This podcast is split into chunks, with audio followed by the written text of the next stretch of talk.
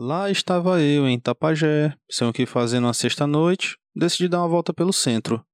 No meio do caminho encontrei o Rodney, amigo meu de longa data. E aí, como a gente ia na mesma direção, a gente foi conversando. Quando a gente passou pela Praça do Ó, inclusive, eu abri até um parêntese aqui para você que não conhece Itapajé. A Praça do Ó é simplesmente a maior atração turística da cidade. Pessoas vêm de outros estados para conhecê-la. E o que ela tem de tão especial?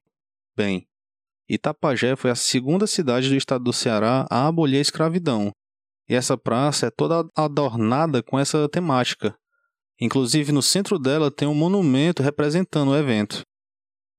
Pois bem, quando a gente estava passando pela praça, aí o Rodney pediu para esperar. Ei, mas espera aí. Eu vi ali um professor, gente boa, deixa eu falar com ele um instantinho. Eu, beleza, vai lá. Aí ele chegou lá. E aí, professor, beleza? Como é que tá? Quando o professor reconheceu ele, ele fez uma cara de nojo tão grande, se levantou e gritou um negócio que rima com Vá tomar suco de caju, seu vagabundo! Deu as costas e saiu puto, fumaçando. Aí o pessoal ficou olhando para ele, começou a rir, apontar pra cara do pobre, e ele todo errado tentando se explicar para mim. Não, mano, nada a ver. Acho que ele fez foi me confundir com outra pessoa, sabia? e aí. E aí eu, como bom amigo que sou, foi o resto do caminho da cara dele. E o pobre bem caladinho, todo desanimado. Moral da história. Se lascou. e, e é com esse icônico relato de um amigo meu que pediu para não ser identificado. Um abraço aí, Rodney. Que começamos mais um Leitor Avulso leitores, aspirantes a leitores e simpatizantes da literatura. Sejam todos bem-vindos. Pessoal, quando eu escolhi fazer um episódio sobre esse livro, o Fahrenheit, eu fiquei com um leve receio. Porque eu imaginei assim, né, que essa história ela é meio parada, não tem muita ação. Tem ficção científica, mas ela é bem discreta. Não tem elementos de fantasia, não tem assim nada muito fantástico. E é mais pé no chão. Aí eu fiquei imaginando que talvez só eu fosse gostar dela. Mas tudo bem. Como esse meu projeto do podcast eu faço por gostar e não pensando em monetização ou número de visualizações, para mim tudo bem. Tô fazendo o que eu gosto, tá valendo. Aí outro ponto foi a questão da duração. O primeiro episódio ficou quase com uma hora, bem maior que os anteriores. Mas aí, novamente, eu vi que eu tinha dado o meu recado, não fiquei inventando muita coisa para aumentar artificialmente o tamanho do episódio, falei o que eu achei que tinha de falar. Então, quanto a isso, estava tudo bem. O receio era só de não ter um, um feedback tão positivo. Mas até que eu estava enganado.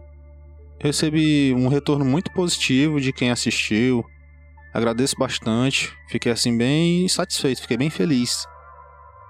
E é isso. Agradecer e sem enrolar muito, vamos ver como é que se desenrola essa história do Monteg, né?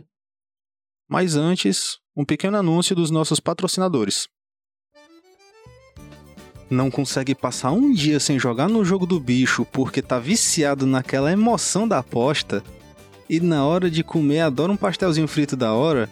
Então venha conhecer os pastéis do Mula, os pastéis mais surpreendentes da cidade de Itapajé. A única pastelaria onde você mata sua fome testando a sua sorte.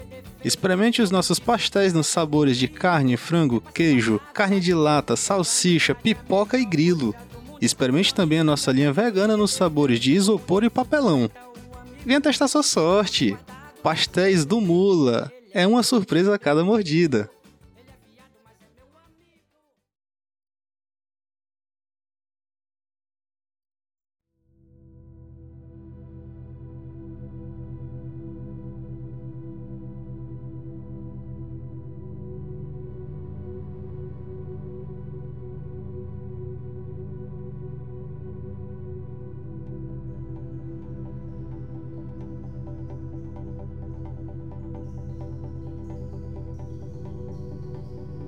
Senhor Montague, o senhor é feliz? Eu não tô feliz, não tô feliz, não tô feliz. Pois eu tô. E eu me orgulho muito disso. Agora a gente pode ser feliz o tempo todo.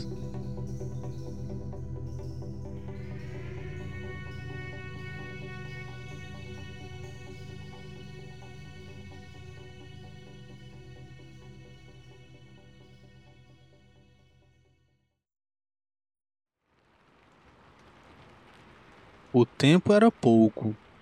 Os livros eram muitos. E Montag leu o máximo que pôde naquela tarde chuvosa. Até ouvir um arranhar na porta da frente. E reconhecendo aquele som, sem perceber, ele acabou prendendo a respiração. Tá dando para ver a sombra de uma pessoa ali por baixo da porta. Mas a campainha não tá tocando, comentou Millie, curiosa. Eu desliguei ela. E então eles ouviram um som de farejar. Ah, é só um cachorro. Quer que eu vá lá enxotar ele? Parada! Alertou Montag colocando indicador sobre os lábios. E os dois ficaram lá imóveis, olhando para as portas e janelas.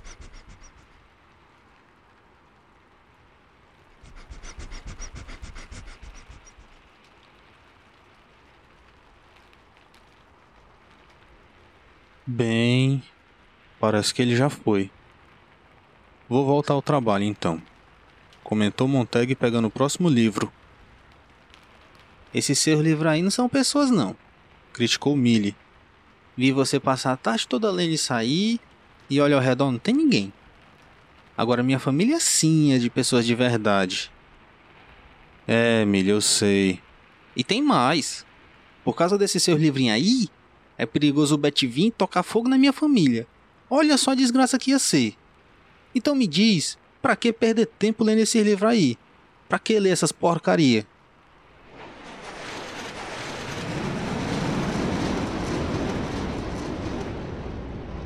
Nesse momento, vários bombardeiros começaram a sobrevoar a casa, indo e voltando.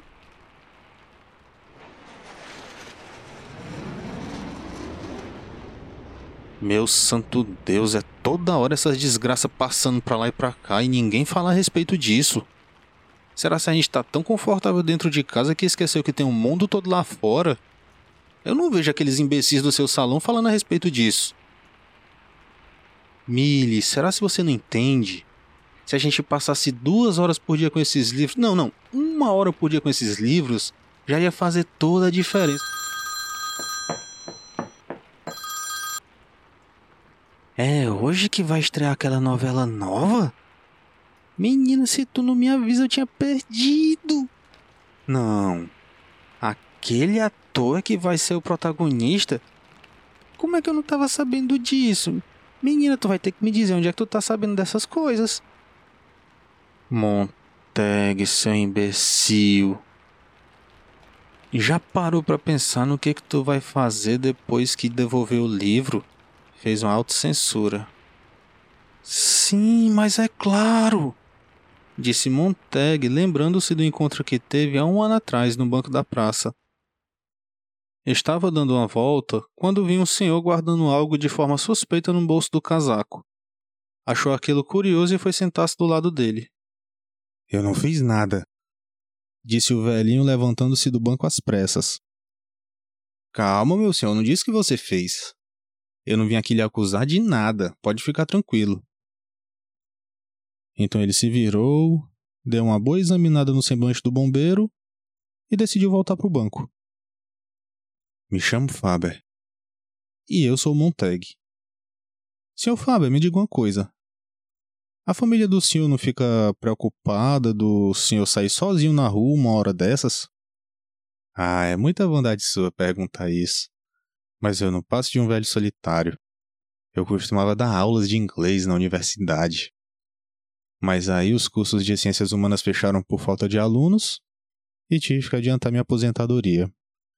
E é isso. Essa é a minha história. Montag ficou bem curioso a respeito das universidades e foi fazendo várias perguntas, as quais Fábio foi respondendo, ficando cada vez mais à vontade. Até que em determinado momento, com a mão sobre o peito e cheio de orgulho, ele declamou um poema. O bombeiro teve a certeza que se metesse a mão naquele casaco, puxaria um livro lá de dentro. Mas Montag achou melhor não fazê-lo. Terminado o poema, Fábia começou a anotar algo em um pedaço de papel. Bem, já tá tarde, é melhor ir para casa. E entregou o papel nas mãos de Montag. O que é isso? Ah, eu falei demais. Isso aí é para caso você tenha ficado com raiva. Meu telefone e endereço para você fazer uma visita com seus colegas. Ah, mas eu não fiquei com raiva do senhor. Muito pelo contrário. E basicamente foi esse o encontro de um ano atrás. E aquele professor aposentado era agora a única esperança de Montag. O bombeiro então ligou para combinarem um encontro, mas o professor foi totalmente contra, com medo de ser alguma armadilha para incriminá-lo. Mas quando Montag disse que tinha uma cópia do Novo e Velho Testamentos, aí Fábio mudou de ideia e aceitou recebê-lo em sua casa. E poucos instantes após, Montag já estava lá em sua porta.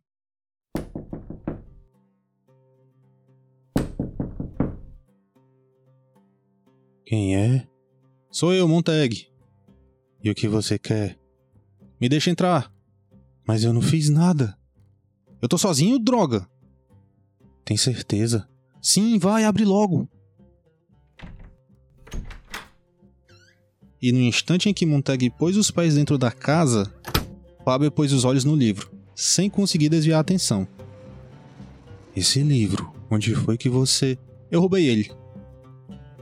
Você é bem corajoso. É, pode até ser, mas essa coragem não me trouxe nada de bom. Tudo ao meu redor tá desabando e eu tô achando que só o senhor vai poder me ajudar. Posso? Disse o professor estendendo a mão para o livro, e Montego entregou. Ah, é exatamente como eu lembrava. Disse Fábio, folheando o livro, cheirando suas páginas, alisando-as. Eu não sou bem um homem religioso, sabe? Mas é exatamente como eu lembrava. Quando foi que transformaram isso aqui naquelas aberrações daqueles salões? Bem, imagino que vai me dizer por que você veio aqui, disse Fábio finalmente fechando o livro. Ninguém presta mais atenção. Eu não posso falar com as paredes porque elas gritam comigo. E nem posso falar com a minha esposa porque ela escuta as paredes. Eu preciso de alguém que me escute. Sei lá, talvez se eu conseguir falar por tempo suficiente, finalmente as minhas palavras façam algum sentido. E eu preciso que o Senhor me ajude a entender o que, é que eu tô lendo. E o que foi que ele abalou dessa forma? O que foi que tirou a tocha de suas mãos?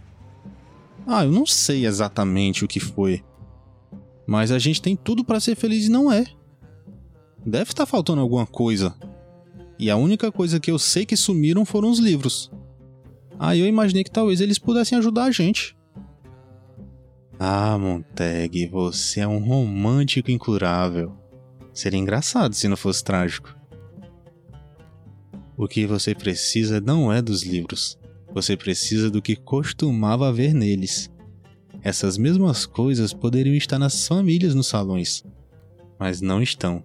Não, não, não, não, não, não, não, definitivamente não estão. Mas é claro que você não teria como saber do que eu tô falando ou me entender. Mas a sua intuição está correta. Estão faltando três coisas pra gente. Primeira, você sabe por que, que livros como esse são tão importantes e temidos? Livros como esse possuem qualidade, feições, personalidade. Se você colocá-lo sob a lente de um microscópio, vai ver a vida jorrando infinitamente de suas páginas. As pessoas que estão acomodadas no lazer só querem saber de rostinhos de cera, bonitinhos, sem pelos, sem marcas, sem expressão. E livros como esse mostram os poros no rosto da vida, você queira ou não. E essa é a primeira coisa da qual precisamos: qualidade da informação. E qual é a segunda coisa que está faltando? Lazer. Ah, mas isso aí a gente já tem até demais. Temos várias horas livres para o lazer. Ah, mas não é desse lazer que eu tô falando, não. Eu tô falando de tempo para pensar. Quando a gente não tá dirigindo a altas velocidades, preocupados apenas em não morrer no acidente, a gente tá dentro de algum jogo. Ou então a gente tá no salão com as telas gritando dizendo o que, que a gente deve pensar. Eu acho que eu tô começando a entender o que você tá querendo dizer. Então me diz uma coisa. Do jeito que as coisas estão, para onde a gente tá indo, os livros seriam de alguma utilidade? Só se nos for dada a terceira coisa que está faltando. A primeira coisa é qualidade da informação. A segunda coisa é tempo para digeri-la. E a terceira coisa é liberdade para agir de acordo com o que se aprendeu. E eu vou ser bem sincero. Duvido muito que um bombeiro amargurado e um velhote consigam fazer alguma diferença. Mas, Faber, eu poderia pegar alguns livros. Você estaria se arriscando muito. Mas isso que é o bom de não ter nada a perder.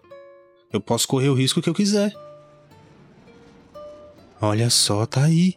Você falou uma coisa interessante sem ter lido ela nos livros. E é assim que as coisas são. Mas isso só me veio à cabeça e eu falei. Melhor ainda, porque você não enfeitou antes de falar.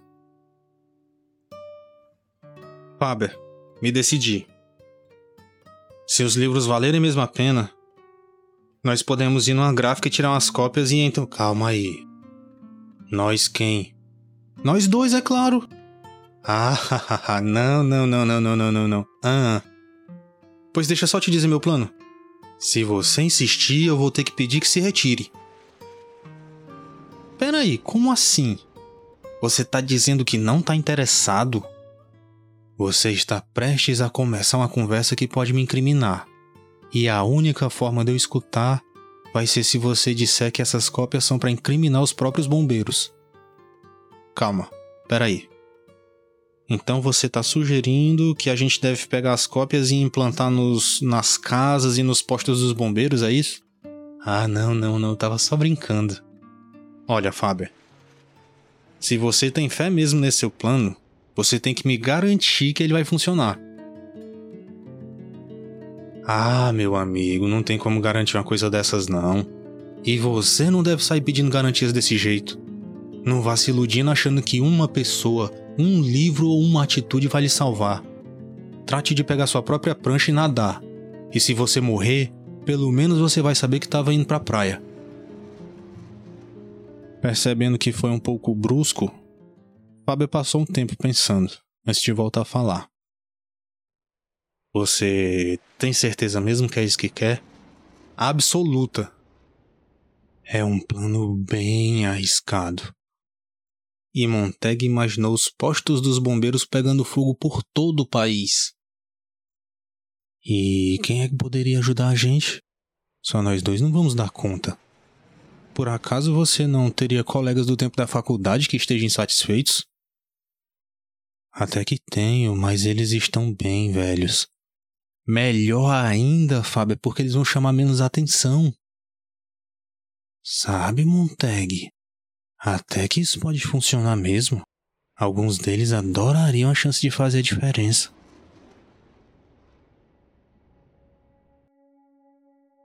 Eu achei interessante isso que o Faber falou, de que faltam três coisas para a gente conseguir ser feliz. Principalmente a segunda coisa, que é tempo para digerir a informação.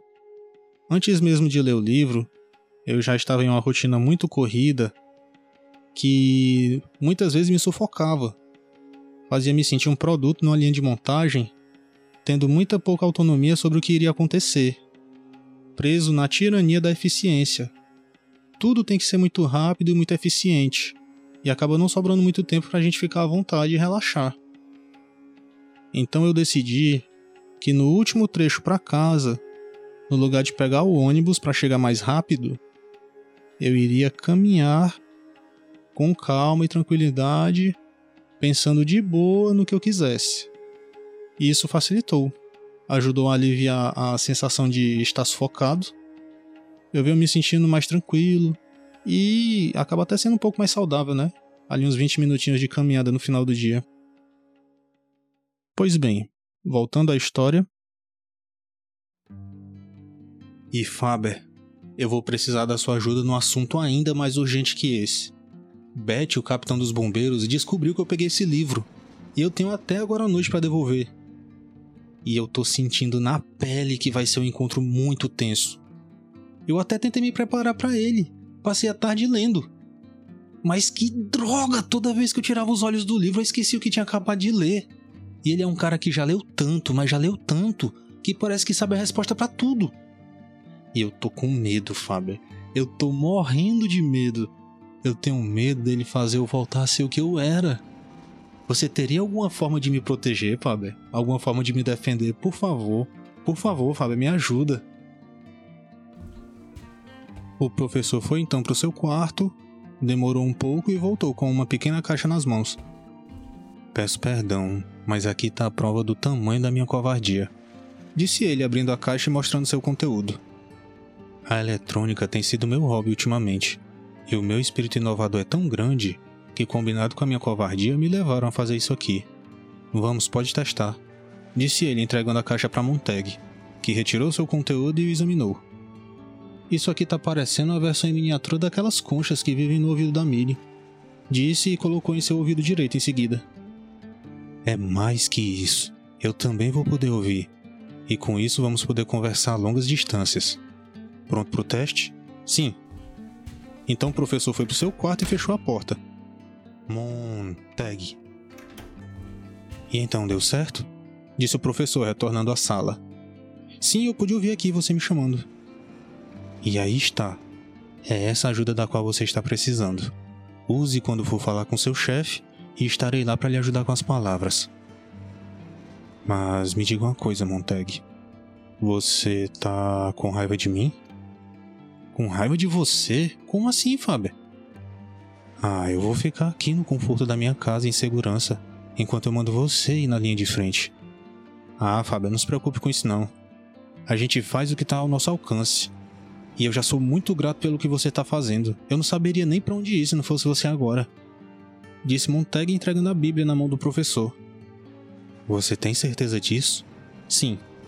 Eu vou arriscar entregar outro livro, acho que ele não vai nem perceber. E é isso, professor.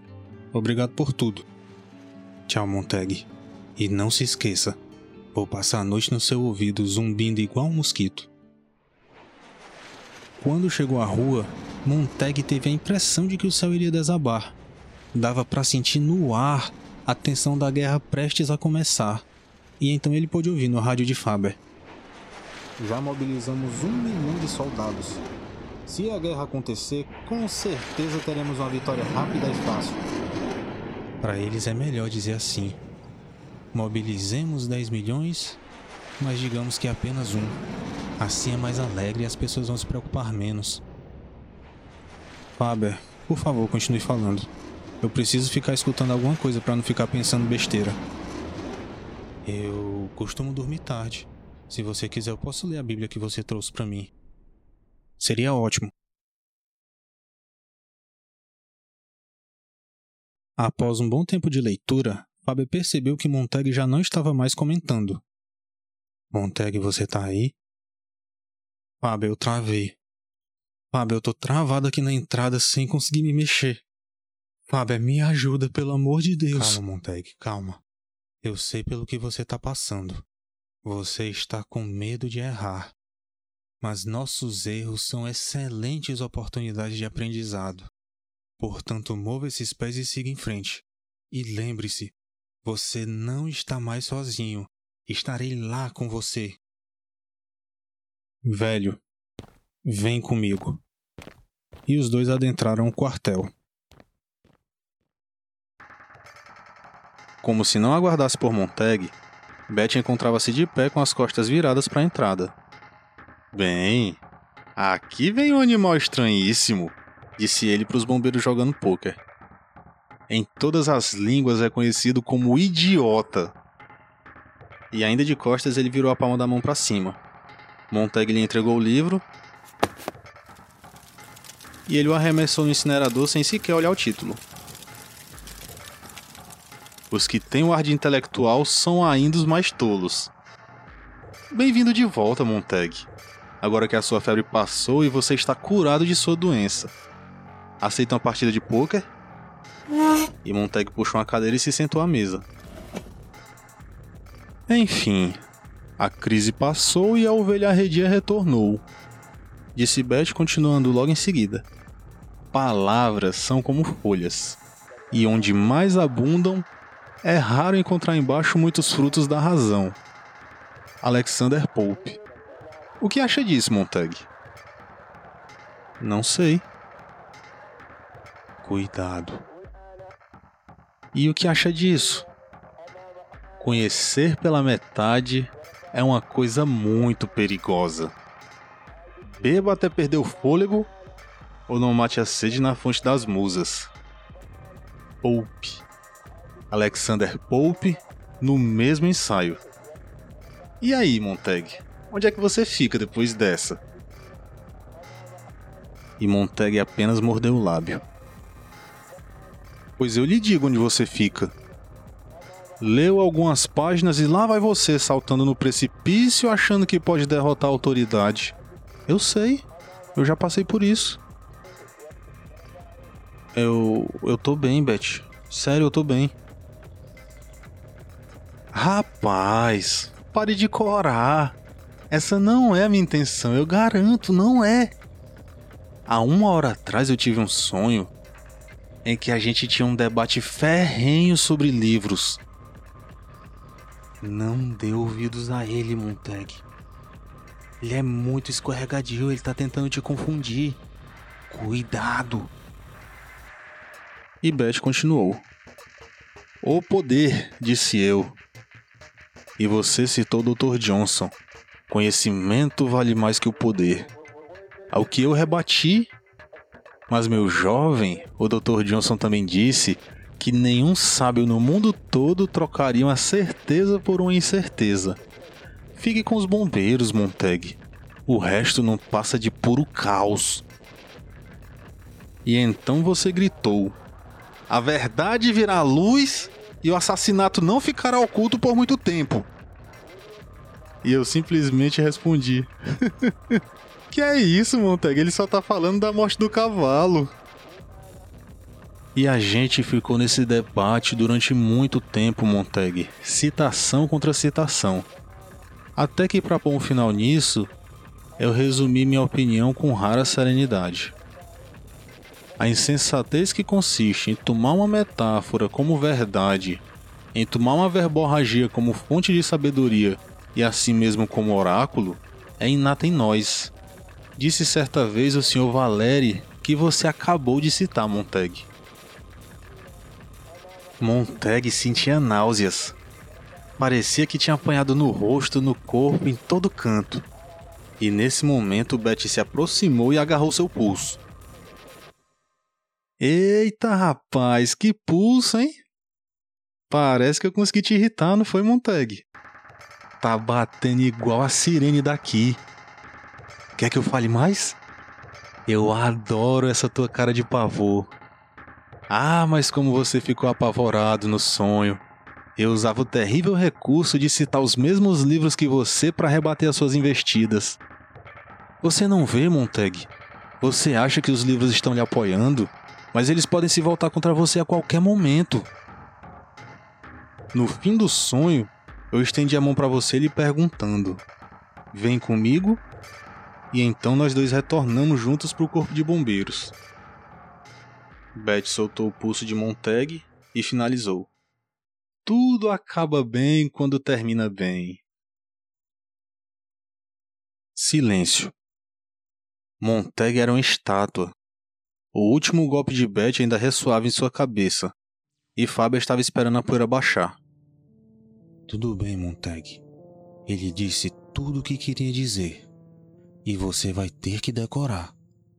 Então eu vou dizer tudo o que quero dizer, e você também vai ter que decorar. Daqui um tempo, ele virá checar como você tá, para saber se você vai continuar no barco com ele ou se você vai pular fora. E essa, meu amigo, é uma decisão sua. Não quero que seja nem minha e nem do capitão. Mas lembre-se de uma coisa muito importante. Ele está do lado dos maiores inimigos da verdade e da liberdade. Mas cabe a você e somente você decidir com qual ouvido vai querer ouvir. Montag já estava abrindo a boca para responder a Fábia quando foi salvo pela sirene. Beth se levantou e foi andando na maior calma do mundo. Pegou o bilhete do alarme, deu uma rápida olhada e guardou no bolso. E voltou andando na mesma passada. Isso pode esperar uns 40 segundos enquanto eu termine de tirar o dinheiro de vocês. Pensando bem, vamos agora e quando voltar vai valer o dobro. Montag, você não tá me parecendo bem. Eu não gostaria nem um pouco de imaginar que a sua febre tá voltando. Eu vou ficar bem, capitão. Ah, mas você vai ficar. Esse é um chamado especial. Lá vamos nós! disse o capitão sentando-se ao volante. E Montag estranhou aquilo, Beth nunca dirigia. Mas naquele dia ele saiu muito empolgado dirigindo a toda velocidade. Aqui vamos nós, Montag, tornar o mundo um lugar mais feliz. O caminhão parou bruscamente, fazendo os bombeiros baterem uns nos outros. Montag olhando sem acreditar. Algum problema, Montag? Ora essa. É a minha casa. Por toda a rua, as luzes das casas começaram a acender. Bem, o pobre Montag quis voar perto demais do sol, queimou as asas e está se perguntando por quê. Eu não lhe dei pistas o suficiente, Montag. Ou vai me dizer que você não percebeu quando eu mandei o Sabu João da sua casa? Millie saiu da casa carregando várias malas, reclamando inconsolada. Millie. Millie, eu não acredito. Eu não acredito que você fez isso com a gente, Millie. Mas ela o ignorou. A minha família. Os meus parentes. Eu vou perder tudo. Meu Deus, que droga! Disse ela entrando no táxi e sumindo no final da rua. Montag, pelo amor de Deus, me diz o que tá acontecendo. Isso tá acontecendo comigo. E Beth, achando que a conversa era com ele, respondeu: Exatamente, Montag. Você conseguiu, hein? E esse servicinho eu faço questão que você faça só. Vá lá e queime tudo, meu garoto. E Montag obedeceu, começando pelas telas do salão.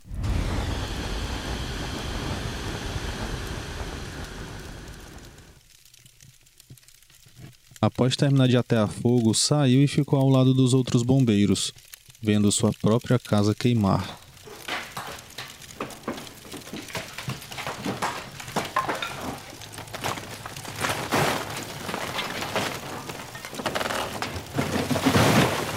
Por causa de alguma falha no revestimento à prova de fogo, as paredes também foram devoradas pelas chamas e a estrutura veio abaixo. E quando isso tudo terminar, considere-se preso, sentenciou o capitão. Montag, consegue fugir daí? Nem fugir eu posso por causa do sabujo. Falou alto para todos ouvirem. É, Montag, o sabujo. O sabujo. E Beth o derrubou com um golpe na nuca. Se abaixou do seu lado e tirou seu transmissor. Sabe, bem que eu tava estranhando aquela tua inclinadinha de cabeça antes de falar, disse Beth examinando sua nova aquisição. Pelo visto tem mais coisa aqui do que eu imaginava, né? Depois que a gente te prender, eu vou ter uma conversinha com esse teu amigo aqui. Montag se levantou, destravou o lança-chamas e o apontou para Beth.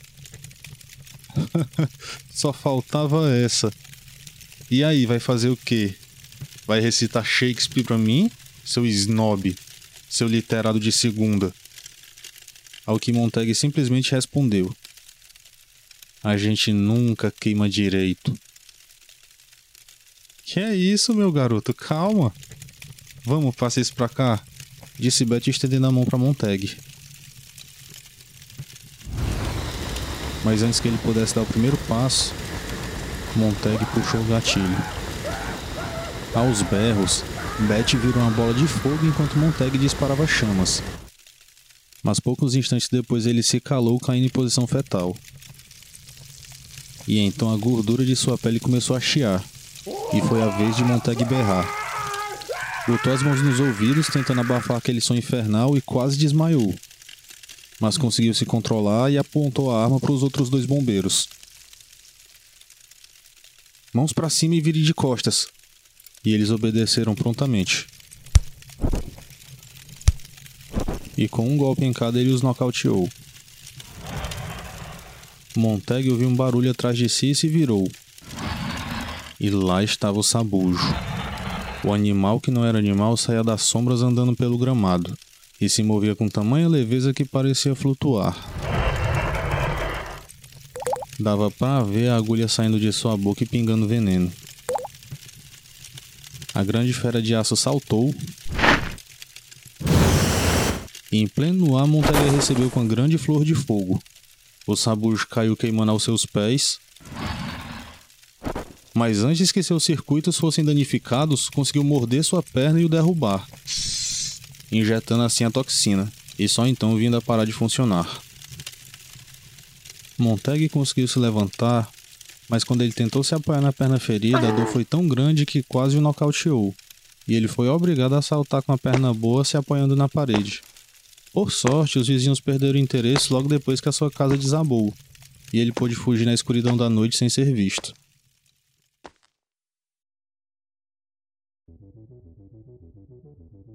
Pessoal, quando eu vi esse trecho aí pela primeira vez do Montag tentando andar com a perna machucada, eu lembrei logo de quando eu treinava Muay Thai. Isso aí já tá com mais de 10 anos já. O pessoal chegou mais cedo pro treino. Aí faltava ali uns 10 minutinhos, o pessoal começou a inventar coisa. Aí o professor ainda não tinha pendurado o saco de pancada, a corrente ficava alta, aí não sei quem foi o infeliz que disse assim: vamos ver quem é que acerta aí essa corrente no chute. Aí começou todo mundo a pular e querer chutar. E aí todo mundo tava passando muito longe. Mas eu me empolguei porque eu era o mais alto 1,80m. Ele tem a perna não comprida, é o rapaz. Eu vou acertar essa corrente aí. Eu peguei impulso, pulei, chutei. Alcancei a correntinha, mas na hora que a perna bateu no ferrinho, eu escutei só um barulhinho assim do. Tipo um, um pano rasgando.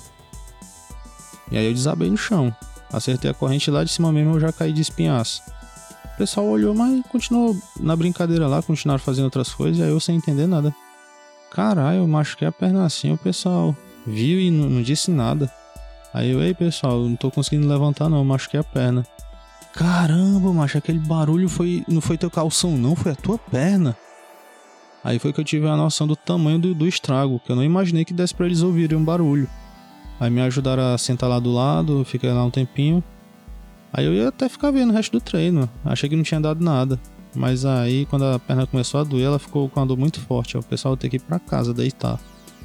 Só que infelizmente não tinha ninguém que morasse lá pra minha região. Aí eu tive que ir só. E a perna tava doendo muito. Para vocês terem uma ideia, quando eu pisava no chão, a onda de dor era tão grande que se eu tivesse enchendo o pulmão na hora, cortava a respiração, travava o pulmão, travava tudo. Eu ficava igual uma estátua.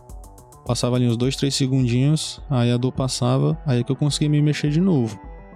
E eu ainda fui que nem um Montag, botando peso na perna boa e me escorando na parede.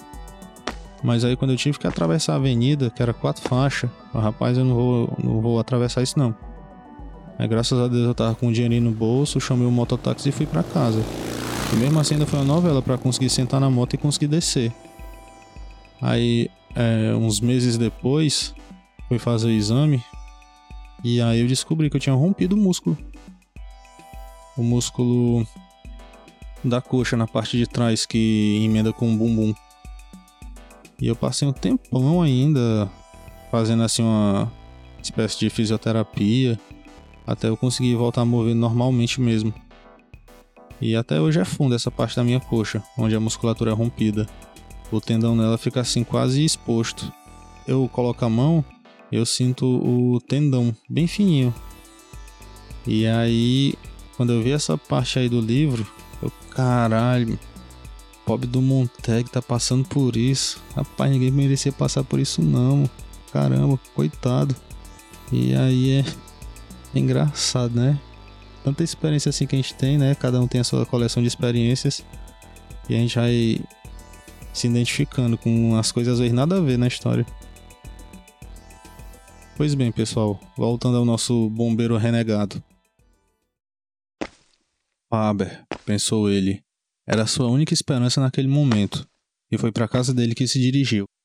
No meio do caminho, ele podia ouvir as TVs falando: Procurem por um homem correndo. Procurem por um homem fugindo. Procurem por um homem suspeito. Procurem, procurem, procurem. E ele tentou ser o mais discreto possível. No meio do caminho, ele aproveitou para se banhar escondido no banheiro que ficava nos fundos de um posto de gasolina. Ele tinha que lavar o máximo que pudesse de seu cheiro, porque ele sabia que logo teria outro sabujo em seu encalço. Faber! Faber! Vem logo, Faber, abre! Então a porta abriu e ele entrou. Montag, eu achei que você tinha morrido. Eu escutei o barulho do fogo e perdi o sinal. E eu achei que você. Foi o capitão dos bombeiros. Ele descobriu a cápsula e quando ele ameaçou vir atrás de você, eu tive que tocar fogo nele. Faber sentou e ficou pensativo e voltou-se para Montag. Você tem algum plano? Tentar fugir. E você sabia que a gente está em guerra? Ouvi falar, mas ainda não tive tempo de pensar nisso com toda essa loucura acontecendo. Disse o fugitivo, puxando 100 dólares do bolso e entregando nas mãos do professor. Montag, eu não posso aceitar. Faber, pode ser que amanhã meio-dia eu já esteja morto. Eu quero que fique com você para que faça alguma coisa útil com ele. É muita generosidade sua, Montag, obrigado. Se possível, siga pelo rio em direção ao mar. Quando vê os trilhos, siga por eles. Ouvi dizer que naquela região há acampamentos de refugiados e você vai poder se misturar com eles e ficar seguro durante um tempo. Para terem uma noção de quanto tempo Montag ainda tinha, ligaram a TV e viram os restos de Beth e a chegada de um novo sabujo. Entregaram alguns pertences do bombeiro renegado para a criatura farejar e logo ela saiu disparada. Traz para mim ligeiro uma roupa suja, uma garrafa de uísque, uma mala e fita adesiva. Vai, vai! Instantes depois, o professor retornou com tudo que foi pedido. Quando eu sair, não esquece de lavar a frente da casa. Se semana que vem a gente estiver vivo e com saúde, eu quero que você me encontre aqui nesse endereço. Tô pegando ônibus para lá agora de madrugada. Disse Fábio entregando para Montag o endereço em outra cidade. Os dois se despediram e, como a perna de Montag já estava melhor, ele saiu correndo a toda velocidade. Quando já estava chegando ao rio, Montag olhou pela janela de uma das últimas casas e pôde acompanhar o progresso do sabujo, ele havia acabado de sair do posto e estava indo para a casa de Faber. Montag cruzou os dedos. A criatura de metal parou na frente da casa e ficou farejando a calçada. Virou a cabeça para a grama sendo irrigada e saiu em disparada na direção que Montag havia tomado.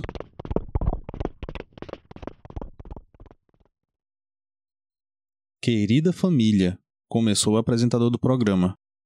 Preciso muito da ajuda de vocês. Ela será fundamental. Vou fazer uma contagem regressiva e quando ela terminar, eu quero que abram as portas e janelas de suas casas e liguem me dando a posição do bandido, se vocês o virem. Vamos lá? 10, 9, 8, 7, 6, 5, 4, 3, 2, 1. E por toda a cidade, portas e janelas foram abertas. Mas felizmente Montag já havia alcançado a parte rasa do rio. E sem perder tempo, ele tirou suas roupas, jogou no rio, se lavou com uísque e vestiu as roupas velhas de Faber. Fechou a mala e foi rio abaixo usando-a como boia. Montag já havia descido um bom trecho do rio quando viu um show de luzes realçado pelo breu da noite. Estavam mais ou menos onde ele havia aberto a mala, e no meio daquelas luzes ele pôde ver o contorno do novo sabujo. Mas eles não se demoraram lá, e instantes depois acabaram voltando por onde haviam vindo. Não havia mais sabujo. Só havia o rio gelado e Montag flutuando numa súbita calmaria havia deixado tudo para trás. Quando a malha encheu d'água e afundou, ele ficou boiando, de barriga para cima, olhando as estrelas. Aquele rio era muito real e calmo.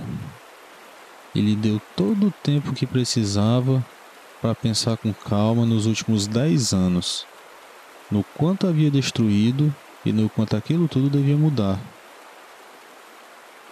Sentiu os pés tocarem a terra e, como já estava amanhecendo, achou melhor sair da água e ficou deslumbrado com a paisagem. Fazia anos que não visitava o campo. Os cheiros, as cores, o ar fresco, era tudo muito reconfortante. E ele saiu andando em direção às sombras das árvores. Chegando lá, ele ficou surpreso com a quantidade de folhas soltas pelo chão. Devia haver milhões espalhados por lá.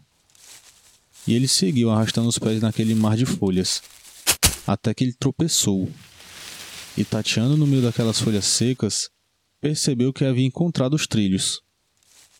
Seguiu andando por eles e ficou admirado com a súbita certeza de um fato que não teria como comprovar. Há muito tempo atrás, Clarice havia caminhado por ali.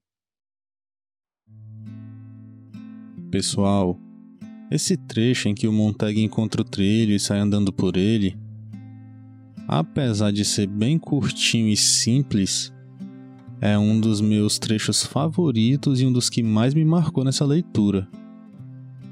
Eu fico admirado com a quantidade de fatores que podem fazer com que a sua leitura seja só sua seja uma experiência única. E no dia que eu li esse trecho do livro, eu lembrei, né, do que o Fábio tinha dito. Procure o trilho, que lá perto você vai encontrar um acampamento e você vai poder ficar por lá. Então, eu li com aquela noção de que o trilho representava segurança. E aí quando o Montag finalmente encontrou ele, eu dei aquela respirada, assim, aquela acalmada, pronto. Ele vai ficar bem. Ele chegou à segurança. Fiquei feliz pelo personagem, guardei o livro, desci do ônibus e vim andando para casa. E aí, quando eu tava quase chegando, eu passei pelo trilho. Pertinho aqui de casa tem uma linha férrea. E quando eu parei em cima do trilho, eu olhei assim ao longo da linha, lembrei do que eu tinha lido, do que eu tinha sentido, eu não consegui conter o sorriso. Eu fiquei sorrindo igual um besta lá, hein? olhando pro trilho e sorrindo. Quem viu não deve ter entendido nada. E a partir desse momento, cruzar esse trilho para mim passou a ter outro significado. Passou a representar a chegada ao meu porto seguro. Passou a representar o meu tapete de boas-vindas quando eu tô chegando em casa. Além de me trazer a lembrança desse livro que eu gosto tanto, que é o Fahrenheit. E foi muito massa a experiência. Foi uma coisa assim única que eu não tinha vivenciado ainda.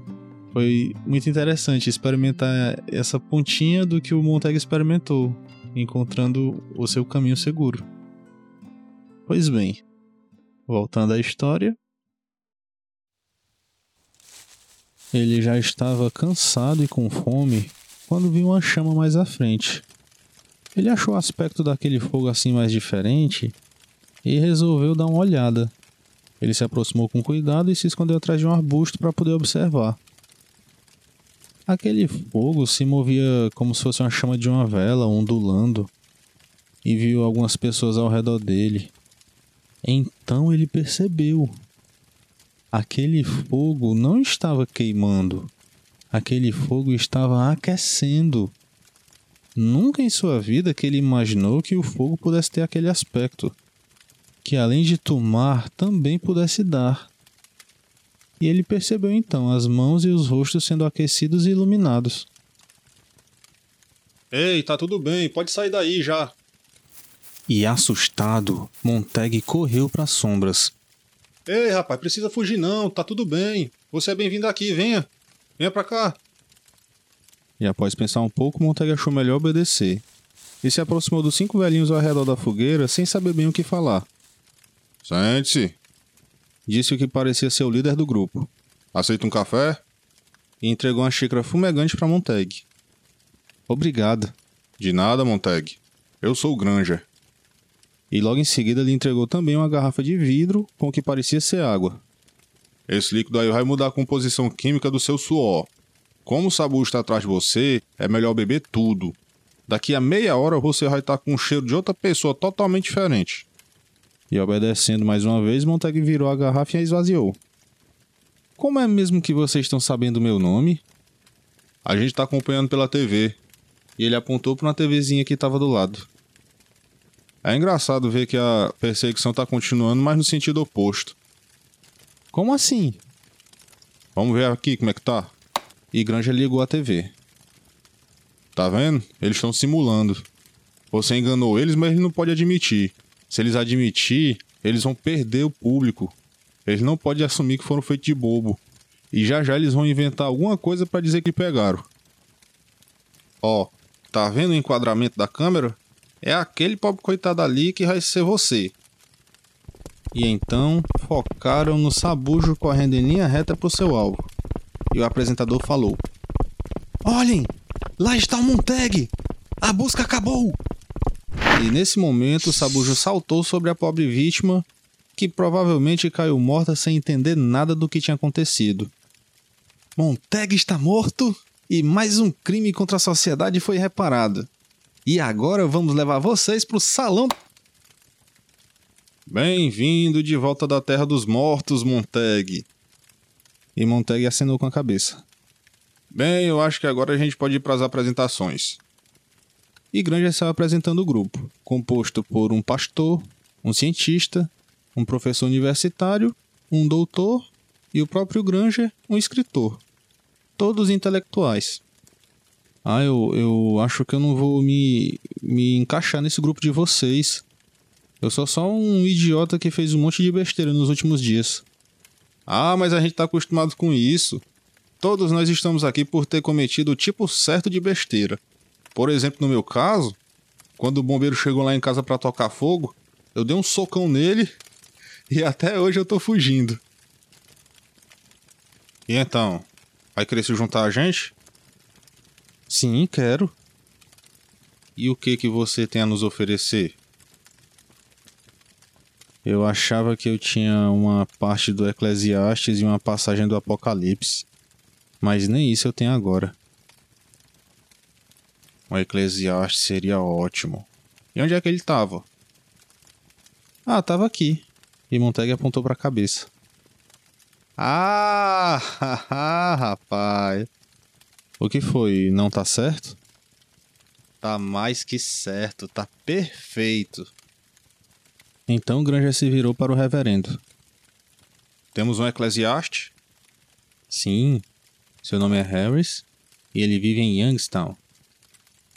Então Granger se aproximou de Montag e agarrou firme seu ombro. Montag, ande com cuidado e conserve suas energias.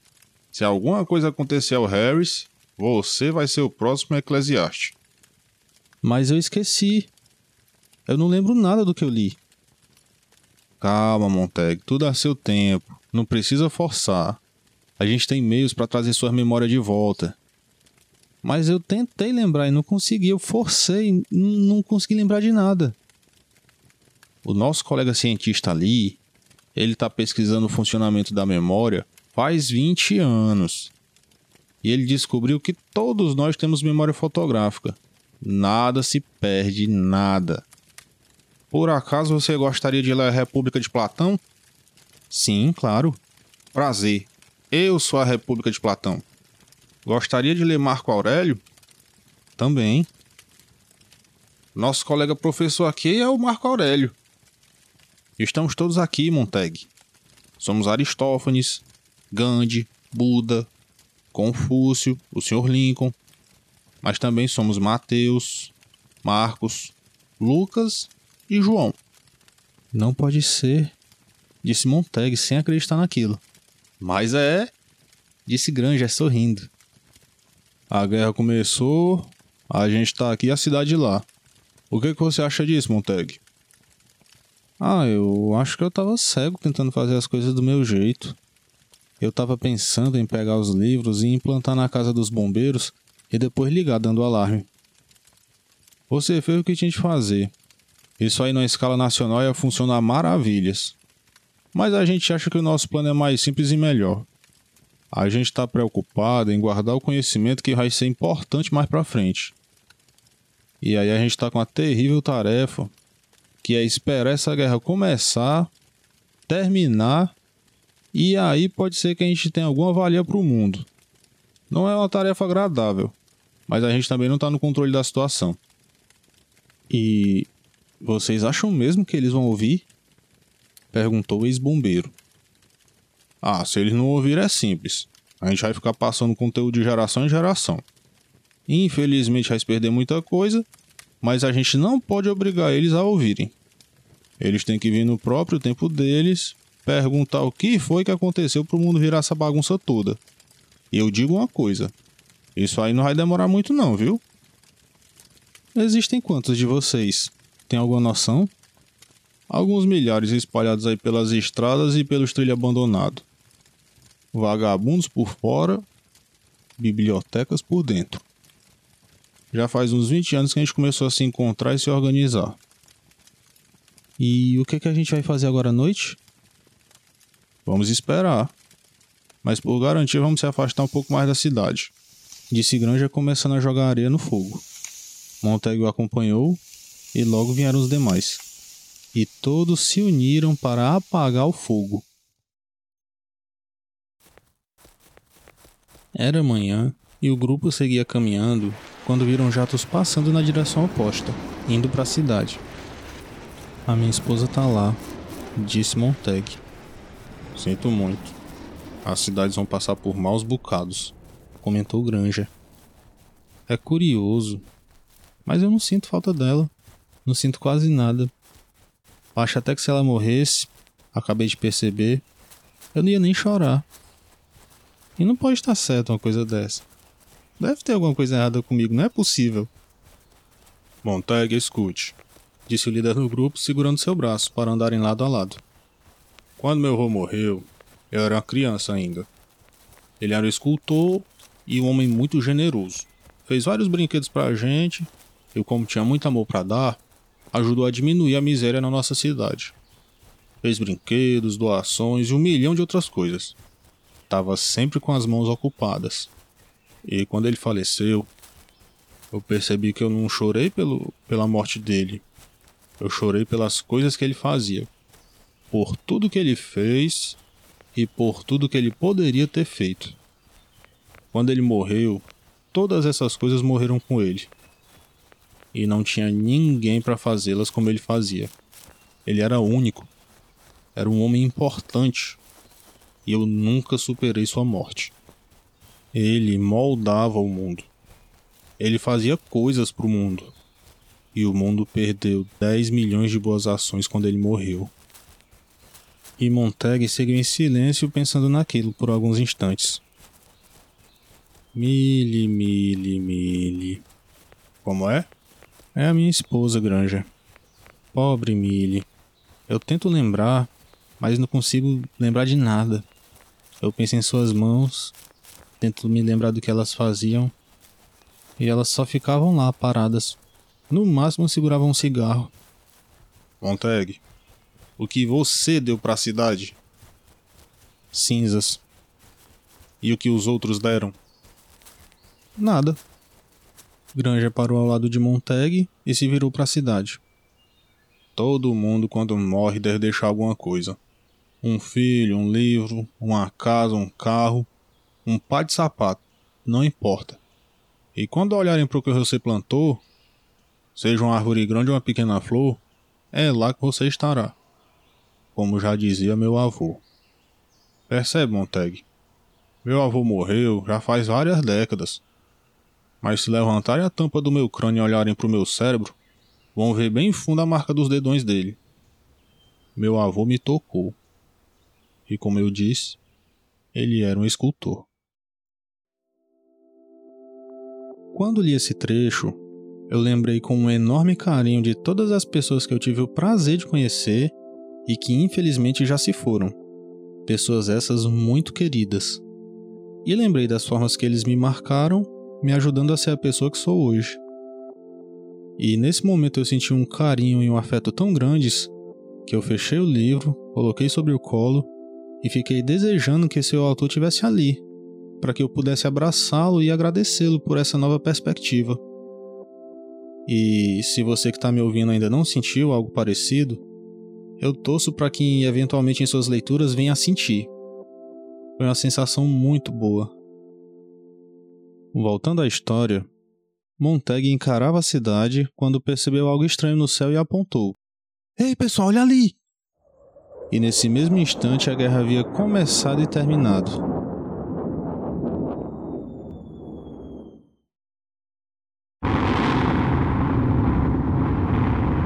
O bombardeio havia terminado quando os caças localizaram o alvo e repassaram as coordenadas para o bombardeiro, que ia a alta velocidade. E rápida como o sussurro de uma foice, a guerra havia terminado. Quando a bomba foi lançada, tudo havia terminado. Antecipando o impacto, Montag se jogou de bruços no chão para se proteger. Ele ficou imaginando como estariam sendo os últimos momentos de Millie. E foi então que ele se lembrou. Foi em Chicago. Foi lá. Foi em Chicago que eu e a Millie nos conhecemos. Foi em Chicago. Foi em Chicago. O impacto da explosão agitou a água do rio.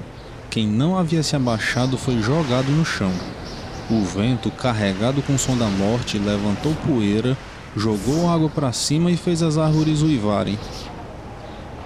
Coberto de poeira e agarrado ao chão, ofegando e chorando, Montag pensou: Tô lembrando de mais alguma coisa. Mas o que será? O Eclesiastes. E o Apocalipse. Caramba, eu consegui lembrar do que eu li. E com medo de esquecer como já havia feito, Montag passou os próximos minutos conversando consigo mesmo, revisando as principais passagens. O vento finalmente se acalmou e eles foram se levantando um a um.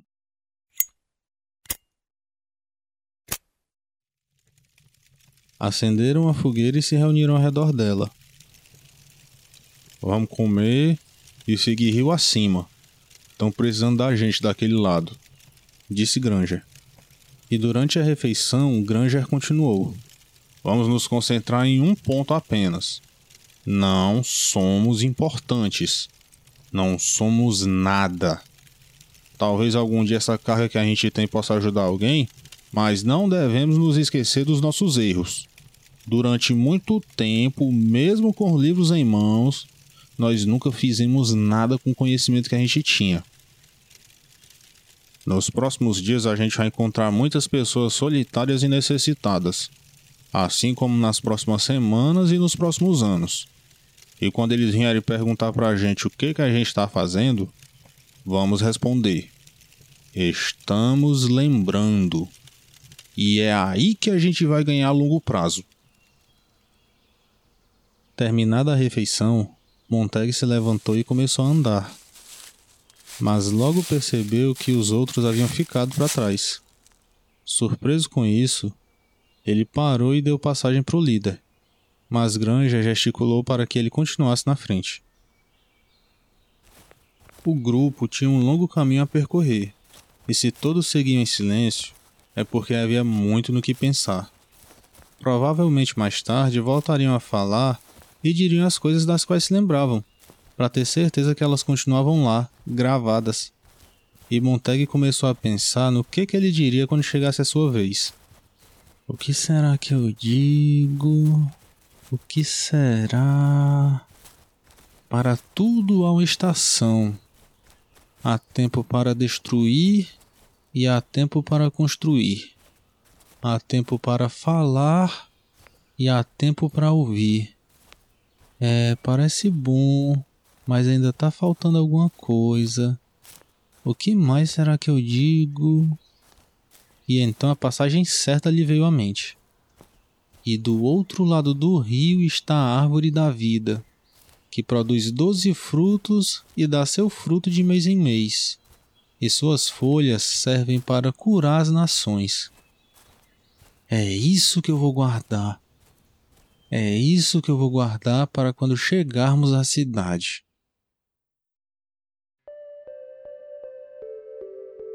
Minhas queridas e queridos, é assim que o Fahrenheit 451 termina com a promessa de tempos melhores depois de uma grande tempestade. Antes de concluirmos, gostaria de fazer algumas observações. Sentiu falta da Clarice e estranhou ela sumir no meio da história? Você poderá descobrir o que acontece com ela lendo a segunda metade do primeiro capítulo, A Lareira e a Salamandra. Pra que diabos a Millie tinha que ir denunciar o Montag? Se esse pensamento ou algum parecido passou pela sua cabeça, eu lhe digo que no segundo capítulo, A Peneira e a Areia, a gente vê o que foi que Montag aprontou de tão grave para irritar a Milha a ponto de denunciá-lo mesmo sabendo que iria perder a sua família. E o Bet, esse personagem tão incrível, parece contraditório ele conhecer tanto de livros e mesmo assim odiá-los. Nos extras, Ray Bradbury nos explica o porquê desse ódio. E essas são as principais partes que intencionalmente eu deixei de fora. Talvez você esteja se perguntando por que, que eu faço isso? Por que, que eu não entrego logo a história completa? Bem, um dos intuitos do leitor avulso é divulgar livros dos quais gosto e incentivar sua leitura. E se eu entregar logo a história completa, eu corro o risco de apagar a chama da curiosidade e perder um leitor em potencial. Gosto de pensar nesses episódios como fotos em baixa resolução de pontos turísticos paradisíacos. Não vai caber a paisagem toda na foto, e muito do que tá lá tá sem detalhe. Por mais que eu fique apontando e dizendo como foi o meu passeio, nada vai substituir a experiência de você fazer a sua própria viagem. Bem, acho que já falei demais, né? Gostaria só de finalizar deixando aqui registrada a minha admiração pelos imitadores e dubladores. Só depois que eu comecei a trabalhar com podcast que eu vim ter uma noção do quão difícil é esse trabalho. E gostaria também de agradecer a todos vocês que me ouviram até aqui. Muito obrigado. E é isso. Valeu, pessoal!